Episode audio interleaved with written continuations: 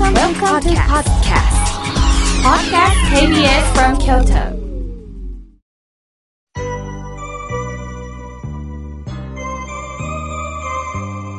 さあ、ここからはたくさんのメッセージをいただきましたので、順に紹介させていただきます。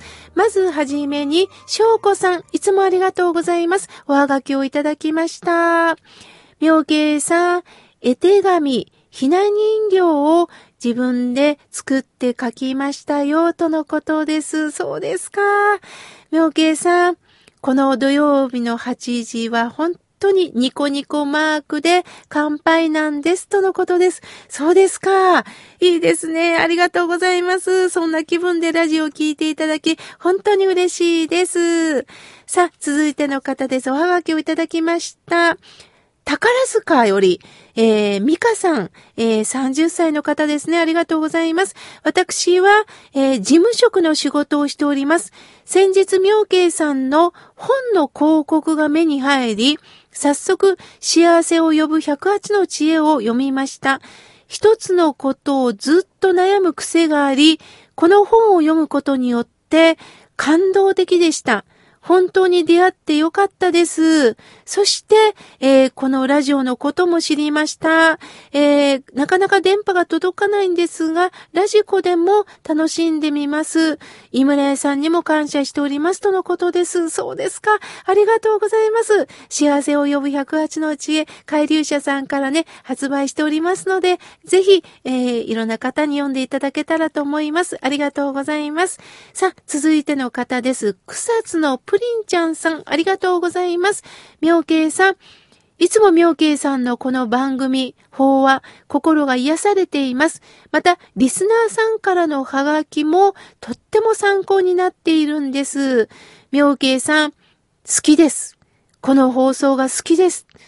なんかドキッときます。本当に嬉しいです。そう言っていただいて、本当に嬉しいです。ありがとうございます。さあ、続いての方です。京子さん、京都市北区よりおはがきいただきました。私は緑が大好きで、ベランダには観葉植物、室内には多肉植物を置いております。本当に色とりどりで幸せを感じております。小さな幸せを感じられるようになりましたとのことです。本当そうですよね。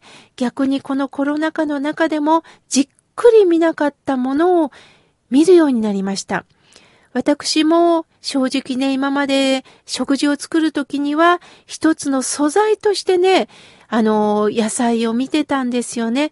でも、野菜をじっくり見ながら根元を切ってまた、あの、水の入った器の中につけとくと新芽がどんどん出てくるんですよね。それを観察して毎日楽しんでるんです。今までそんなことしなかったんですよね。逆に時間って何だろう？本当に大切なものって何だろう？ということをね、教えてもらっております。京子さん、貴重なおはがきありがとうございます。さあ、続いての方です。えー、ピンクのおはがき、ぽっぽりさん、ありがとうございます。妙慶さん、本当にはがきを読んでおられること、そして私はまたご先祖様らのお言葉かと思って聞いております。ああ、なるほどですね。本当にぽっぽりさんはね、言葉に出会って言葉を大切になさる方なんだなと、いつもおはがきをいただきながら感じております。続いての方です。えー、ひろみさん、ありがとうございます。井村屋さんのお赤飯の素が届きました。ありがとうございます。早速、もち米を入れて炊きました。とっても美味しかったです。びっくりしました。朝食は井村屋さんの小豆とトーストにはまっているんですよ。井村屋さんのこの小豆はチューブの中に入っているんです。いいですよ、とのことです。本当いいですよね。私も実はこのチューブ入りの小豆を購入しています。忙しい時にはパンの上もいいし、あと、ゼリーの上にも乗せたり、アイスクリームの上に乗せたりもね、してるんですよね。ほんとこれはもう素晴らしいアイディア商品だと思っております。ひろみさん、一緒に味わいたいですね。さあ、続いての方です。えー、なおこさん、ありがとうございます。みょうけいさん、4月からなんですが、新リスナーとして拝聴しています。結婚して現在は大阪府に住んでて、実は大阪府でもこの KBS ラジオは聞けるようになり、本当に嬉しいです。まだ2回しか拝聴していませんが、これから本当に楽しみです。妙慶さんは新州大谷派の僧侶なんですね。私は高校短大が新州大谷派の学校だったので、宗教の時間、親鸞の証人の教えを学んで、その時代がとっっても懐かしく思い出されます。妙慶さんの番組に出会ったのはご縁だなぁと感じておりますとのことです。なおこさん、そうですか。それは、それは、新州大谷派のね、あの、関連学校はたくさんありますのでね、そちらの学校に通われてたんですね。そして、学生時代を思い出していただけたということで、ご縁を感じております。ありがとうございます。さあ、続いての方です。さとみさん、ありがとうございます。妙慶さん、新刊本が並んでたので見ましたよ。また、命輝く365日という妙慶さんの本も読ませていただいております。ご命日とは一体何だろうか、誕生日とは何だろうか、そういうものも気づきがあったりします。本当にゆっくり読ませていただきますとのことです。はい、ありがとうございます。命輝く365日。これは毎日法話ということでね、あの、元旦から12月のもう、お晦日の日まで毎日の法話を、ちょっと、あの、太めの、あの、分厚い本なんですけどね、あの、読んでいただけますのでね、ぜひ皆さんもお読みいただきたいと思います。さあ、続いての方です。しがらきの泣きうさぎさん、ありがとうございます。妙慶さん、京都新聞に暖流のコラム書かれていますね。妙慶さんの言葉にハッとしました。発した言葉で心の状態がわかるって書いておられましたよね。私はついネガティブな言葉ばかり発するんですけれども、妙慶さんのこの暖流で本当に考えさせられましたとのことです。しがらきの泣きうさぎさん、読んでいただいて、本当にありがとうございます。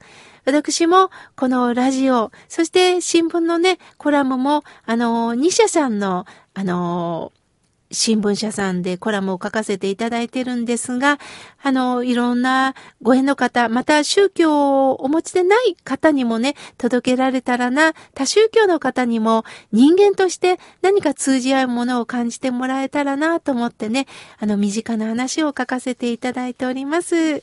さあ、続いての方です。ラジオネームまどかさん、ありがとうございます。妙慶さん、スタッフの皆さん、おはようございます。